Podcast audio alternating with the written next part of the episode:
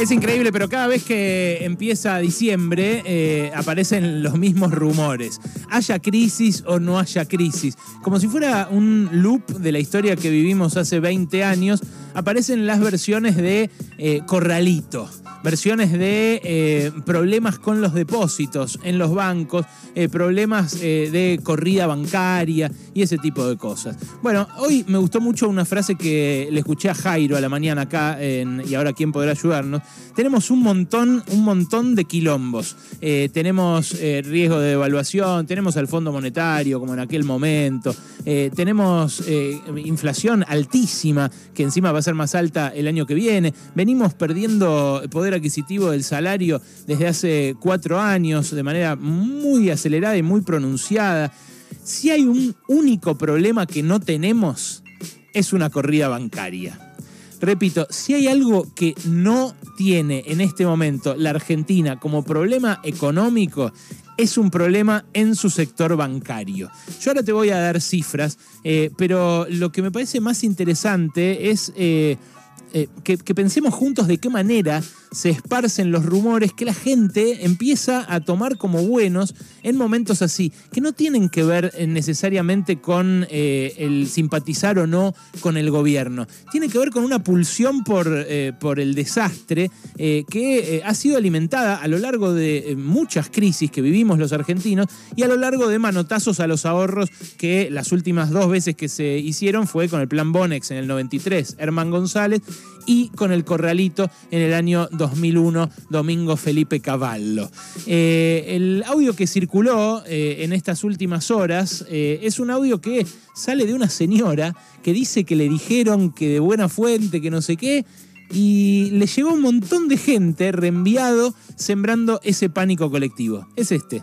María Marta, discúlpame la hora, pero me habló Norma de Mar del Plata diciéndome que tiene buena información de gente del Banco Central que el miércoles especifican los depósitos en dólares. Así que si vos podés eh, avisar a, gente que tenga, dice que ya está preparada la circular y lo van a hacer el miércoles. No sé si será así, pero me avisó que dice que es de muy buena fuente por gente del banco. Te aviso por mm, si podés eh, avisar a, gente de, conocida tuya, de tu familia. Chao un beso. Disculpame la hora.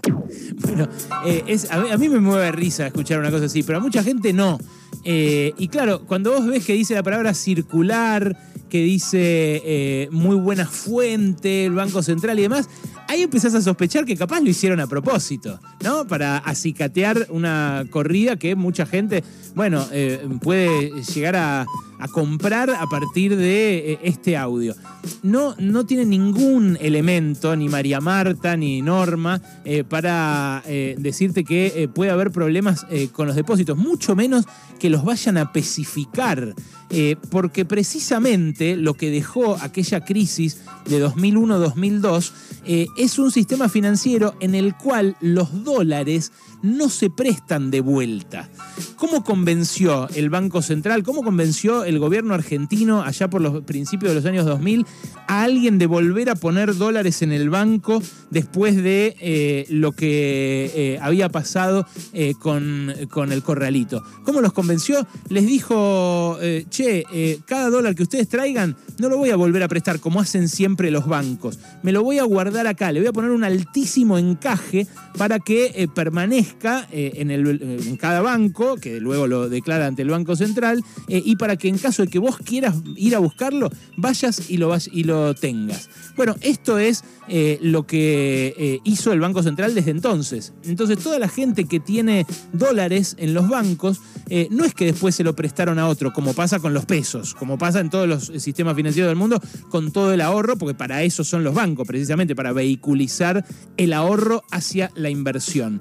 Eh, lo que hacen los bancos argentinos es guardárselos. Y por eso hoy hay una tasa de encaje superior al 80% de esos dólares que las argentinas y los argentinos depositaron en los bancos. Bueno, eh, esta es, esto es un primer reaseguro, pero si a vos no te alcanza, te digo que los poquitos que están prestados, los poquitos de esos dólares que están prestados, se les prestan solamente a las, a las empresas o a las eh, personas, básicamente a las empresas, que tienen capacidad de generar dólares. O sea, hoy al sistema financiero argentino solamente puede ir a pedir prestado dólares alguien que exporte.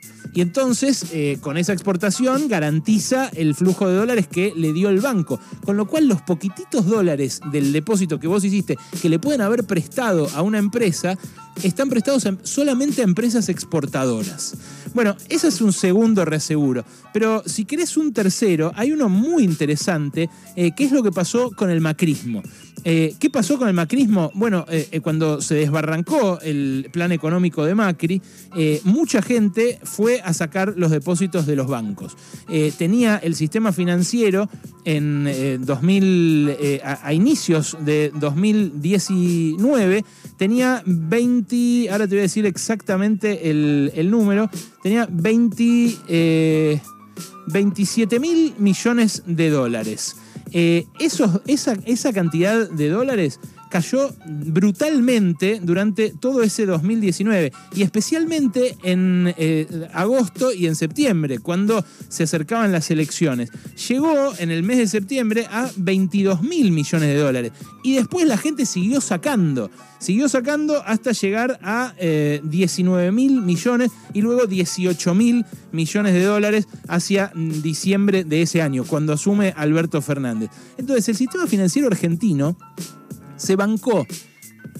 Que, la gente sacara más de una tercera parte de los depósitos, o sea, de 30 mil palos a 18 mil palos, eh, casi la mitad de los depósitos se bancó que salieran del sistema financiero y no pasó nada.